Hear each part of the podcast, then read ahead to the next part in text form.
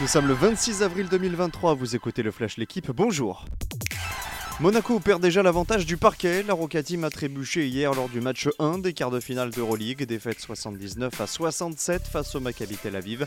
La maladresse à 3 points a coûté cher aux joueurs du Rocher, auteur d'un 4 sur 26 sur les shoots longue distance.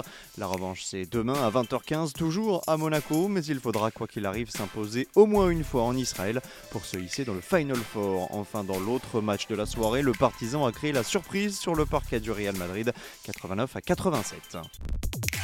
C'est peut-être le tournant décisif. En Première Ligue, Manchester City reçoit Arsenal ce soir à 21h pour le compte de la 33e journée. Pour l'instant, les Gunners sont leaders avec 5 points d'avance, mais attention, les Citizens comptent 2 matchs de moins. Seule une victoire des Londoniens leur permettrait de reprendre leur destin en main. Mais la dynamique du moment plaide en faveur des hommes de Pep Guardiola, toujours invaincu depuis le 5 février, toute compétition confondue. De son côté, Arsenal marque le pas dans le sprint final avec 3 nuls consécutifs.